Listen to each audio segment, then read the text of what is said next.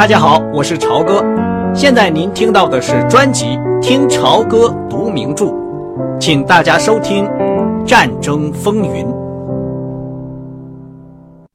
罗达和巴木科比坐在那里，什么也没有说。爵士乐响亮的演奏着，一对对舞伴从他们身边转过去，有时候向罗达打着招呼：“好可爱的舞会，亲爱的，实在是太好了。”当科比把还剩下一半、越来越冷的盘子推开的时候，罗达正微笑着向朝他打招呼的人挥手。那么好吧，罗达，我明天七点钟就要去纽约，我最好回去睡觉了。宴会好极了，音乐会也很出色。谢谢你，罗达。八木，我还要待上半个小时。科比的脸是呆板的，他那棕色的大眼睛显得疏远而忧郁。罗达说：“你去伦敦之前，我还能见到你吗？恐怕不能了。”罗达用一种机警探索的眼神望着他，从容不迫的用餐巾擦了擦嘴。“我陪你出去。”在拥挤的前厅里。罗达在一面全身的穿衣镜前停下来，梳理着头发，不时的从镜中看着科比。他用一种极其随便的闲谈的语调说：“很抱歉，我原来想帕克一回来就把事情告诉他，可是从他调了这个新差事以后，他总是忙得不可开交，而且他回家以后感到那么放松。”我实在是说不出口，没有旁的缘故。科比带着冰冷的神情点了点头。罗达接着说下去：“好吧，后来又发生了这档子事儿，拜伦在里斯本娶了那个姑娘。为了这件事，我们两个好多日子才平静下来。可是紧接着杰尼斯又来了，挺着大肚子。”我指的是，眼看就要第一次当爷爷奶奶了，亲爱的，你只能让我来选择适当的时机来说这件事情。不管怎么说，这可真是不容易。罗达，你和帕克之间有许多东西把你们拴在一起，我充分了解这一点。罗达转过身来，直直的望着他，然后又继续梳理起头发来。那么我们之间没有吗？巴木朝着他那印在镜中的身影，皱了皱眉头，说：“今天晚上我心里很不舒服，罗达，我确实很想再结一次婚。对这一点，我从来没有像在你的晚宴上这么强烈的感受过。巴木，看在老天爷的面上，不要给我下最后通牒。”你不能这么催我。罗达转过身来，对着他说的很快，同时朝前厅四下里扫了一眼，像一个穿着橘黄色缎子长裙礼服从他身边走过的女人笑了笑。要不然，亲爱的，随你怎么办都好。你为什么不带一个英国妻子回来呢？你会发现那边有成达的标志女人都在渴望着认识你。愿意跟你到美国来，我不会带个英国妻子回来的。巴木握住他的手，上下打量着他，忽然微笑了。天哪，今晚上你有多么漂亮！你的晚宴那么好，这个舞会又是巨大的成功。你真是太会办事情了。我估计在五月以前，我不会回来的。这段时间应该足够了吧？你知道是足够了。再见吧。罗达回到舞会上，心里轻松了很多。最后的一刹那，那阴郁的气氛被一扫而光。在五月以前，他的戏法还可以变下去。帕米拉·塔茨波里。戴着猫头鹰似的黑边眼镜，穿着淡紫色的晚礼服，梳着别致的发饰，正在打字机上咔嗒咔嗒的打着。打字机用一个小台灯照着。那间寒碜、没有窗户的小办公室的其余部分，都是显得很暗。门上有人敲了一声。哎呀，来的真快！帕米拉开了门，进来的是维克多·亨利。他戴着棕色的毡帽，穿着棕色的大衣，提着一只放着洗漱用具的帆布手提箱。帕米拉走到小桌跟前。桌上有一只耐热玻璃的咖啡壶，在一堆纸张、小册子和技术书中间冒着热气。我记得你要放糖，不加牛奶。真是好记性。帕米拉倒了两杯咖啡，然后就在打字机旁的一把转椅上坐下了。他们喝着咖啡，在灯光下对望着。你这个样子实在是太不伦不类了，帕克·亨利说。“啊，我知道，但是这些文件他明天早晨八点钟就要。”帕米拉摘下眼镜，揉了揉眼睛，要么今晚把它打出来，要么我就得明天早晨五点爬起来。我一点也不困，我也不想去跳舞或者去吃东西。你在搞什么？帕米拉犹豫了一下，然后笑了笑。我敢说，你对这个比我知道的多得多，是关于登陆艇的附录。哦，是那个呀，那倒是个不坏的文件。可是读起来简直像是个梦想。美国真的能在一九四三年以前改进所有那些设计，建造成千艘那样的机器吗？我们是能够的，但是我没有理由相信我们会这样做。你所打的并不是个行动命令，那只是个计划。帕克很喜欢在这个又小又沉闷、光线很暗的房间里单独和他相处。帕米拉那套正式赴宴穿的半裸的服装，虽然和这里的环境很不相称，却更强烈的。让帕克感到非常的可爱，就好像一束紫罗兰放在一叠油印的备忘录上一样。帕克哑着嗓子问：“台德·加拉德有什么消息？”我昨天刚刚接到他的少校写来的一封信，说来话长，但是重要的是，和他同在一个医院里的三名皇家空军的俘虏都逃跑了。他们一直往海边逃，遇到英国人就被送回国去了。泰德原定也跟他们一起逃跑的，可是，在你那次访问之后，德国人给了他个单人房间，同时受到特别监视，所以他就没有能跑成。他们现在认为德国人已经用船把他送往德国，放到关皇家空军的俘虏营里去了。这是大致的经过，他们给他的待遇一定不会坏的。原因很简单，我们手里关着那么多的德国空军驾驶员。不过你可以明白，目前我为什么不特别想去参加什么讲究的晚餐和舞会。维克多·亨利朝墙上的挂钟看了一眼。这么说来。他没能逃出来是由于我的缘故。你这是说到哪里去了？不，那是事实。你知道，在我向德国空军谈到他之前，我曾经犹豫过。我估计这会引起对他的注意，给他一种特殊的关照。我当时就拿不准对他是有利还是不利。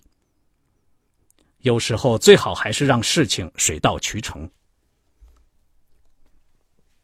但是是我让你去尽量打听他消息的呀。是的，是你叫我这样做的，你让我心里少受了两个月的折磨。帕克说：“反正事情已经这么做了，现在你知道他还活着，这是最重要的。帕姆，我很高兴听到这个消息。好，我想我得走了。你要去哪儿？帕克带着吃惊的苦笑说：“你应该明白，这是问不得的。是机密，你就尽可以叫我不要问下去。不是出国吧？”帕克指了指那个小手提箱，没有这个可能，因为我们这儿很快就要结束了。帕米拉说：“那样的话。”我也许很长一个时期就会见不到你的面了。帕克朝前弯了弯身子，他的胳膊肘支在膝盖上，攥着双手。对于把从不告诉他妻子的事透露给帕米拉，他并不是很犹豫。他毕竟和他差不多，同样了解内情。帕姆，总统好几个星期以来鼻窦的情形一直不好。最近他又在发烧，这场租借法案的风波也无助于他的病情。他要坐火车去海德公园休息几天，严格静养。我是被派去陪他坐火车，这真出乎我意料之外。我一直以为，并且希望，他已经把我忘掉了。帕姆笑了，忘掉你可不那么容易，你知道。在轰炸机司令部里，你是个传奇式的人物，一个美国海军军官，只为了寻开心，竟然坐上一架威灵顿轰炸机往柏林的高射炮射程里飞。那回实在是太有意思了，帕克说，整个飞行中我都是蹲在机舱里，紧闭着眼睛，用手指头堵着耳朵。现在一想起来。那回万一给打下来，被德国人活捉了去，我还直打哆嗦。美国驻柏林的海军武官，坐在一架英国的轰炸机里，在德国的天空上飞。我的上帝，那一次你可是真生我的气了。我确实挺生气。帕克站了起来，扣上大衣。谢谢你的咖啡。自从我为了穿军服把咖啡戒掉以后。我总想再喝它。今天的晚宴真是好极了，维克多，你太太实在是了不起，她真能干。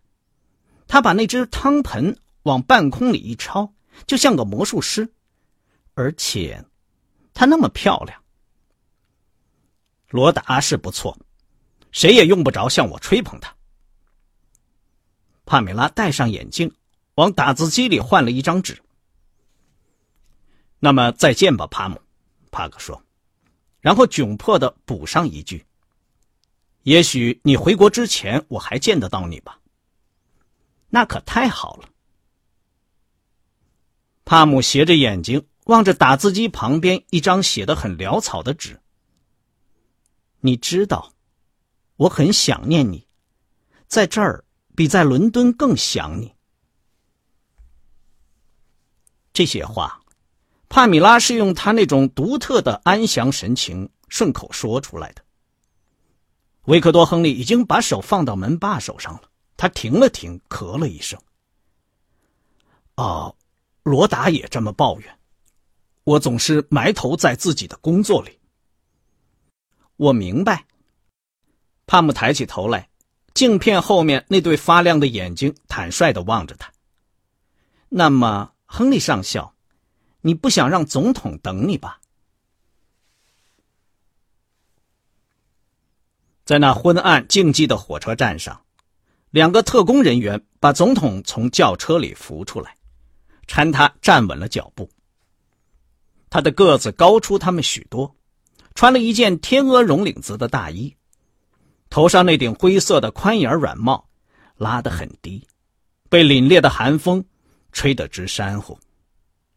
他一只手抓着个特工人员的胳膊，另一只手拄着手杖，一瘸一拐的，朝着有栏杆的斜坡踱过去。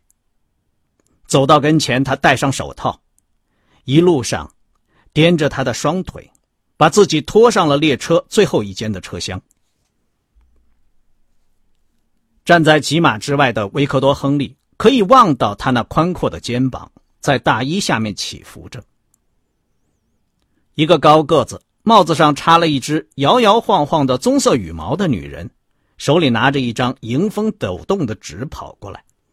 他碰了碰维克多·亨利的胳膊一下：“上校，你上总统这个车厢。”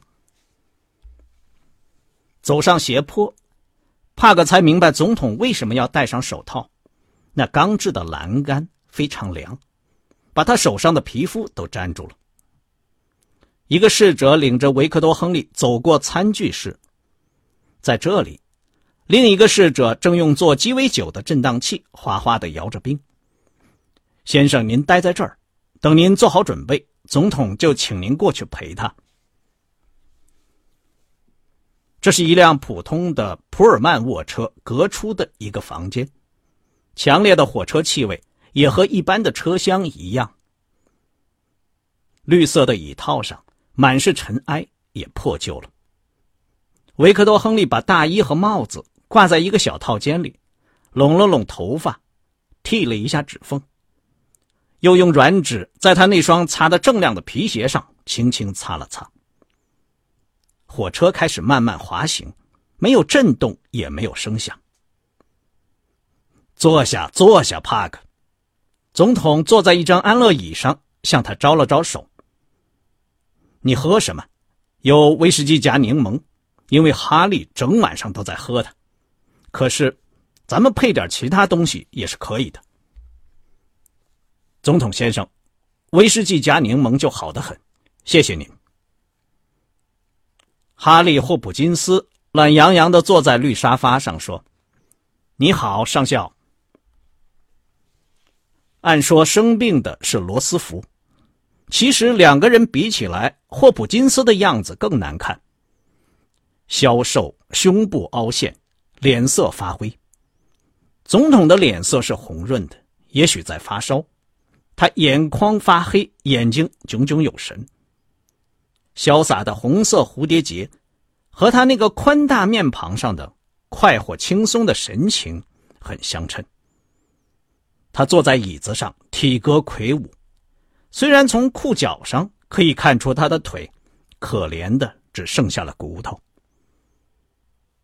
帕克心里忽然闪过一个念头：华盛顿和林肯也都是个子高的出奇的。帕克，你对于诗怎么样？总统那种有教养的口音，对这个海军军官总是感觉有些不自然。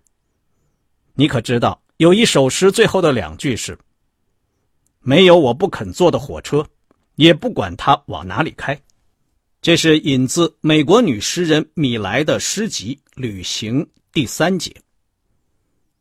这就是我眼下的感觉，仅仅上了这辆火车，就使我觉得好了很多。总统把手背放在嘴上，粗声咳了一下。哦，就算好了九成吧。假如这是条轮船。那就会是一倍了，先生，我也更喜欢坐船。怎么，你以前抱怨的话又出来了？水兵，没有，先生，真的没有。我很高兴在作战计划处，是吗？那么这个话我听了很高兴。自然了，我丝毫也不知道你跟那些英国伙伴在搞些什么名堂。先生，我明白这一点。总统有趣的把眉毛挑了挑，接着说下去：“我连一点点影子也不知道。昨天国防部长收到了你起草的那个东西，等他退回到伯纳沃克勋爵手里时，他会看到上边修改的地方像是我的笔记，那也只不过是偶然相像。我会记住这一点的，一定要记住。你记得。”在转交的那封信第一页上有一句是这么开头的：“当美国参战的时候，一个和我的手机一模一样的人把那个十分可怕的字句划掉了，改成‘万一美国被迫参战的时候’。这个改动不大，可是十分重要。这个时候，侍者送来了饮料，总统拿起一大杯橙汁。大夫的命令，大量大量的橙汁。哈里，那个东西你带来了吗？在这儿呢，总统先生。那么咱们就动手研究吧。我想吃顿快餐，然后想法睡一会儿。帕克，你在火车上睡得好吗？睡得好，先生。只要能把车里的温度调节好。不过，一般是要么热的烤人，要么冷的可以结冰。总统把头朝后一仰，听我告诉你一个国家机密，帕克。美国总统也遇上了同样的麻烦。他们正在替我建造一辆特殊的装甲车。我已经告诉他们，别的事情我都不在乎，但是暖气设备一定要灵。哈利，咱们叫快餐吧。他看了一下表，帕克，你饿吗？我可饿极了。我再告诉你一个国家机密：白宫的伙食大有改善的余地。告诉他们我要鲟鱼和鸡蛋，我想吃鲟鱼和鸡蛋已经想了好几天了。霍普金斯到前边去了。刚才您听到的是听潮歌读名著《战争风云》，谢谢您的收听，我们下次节目再见。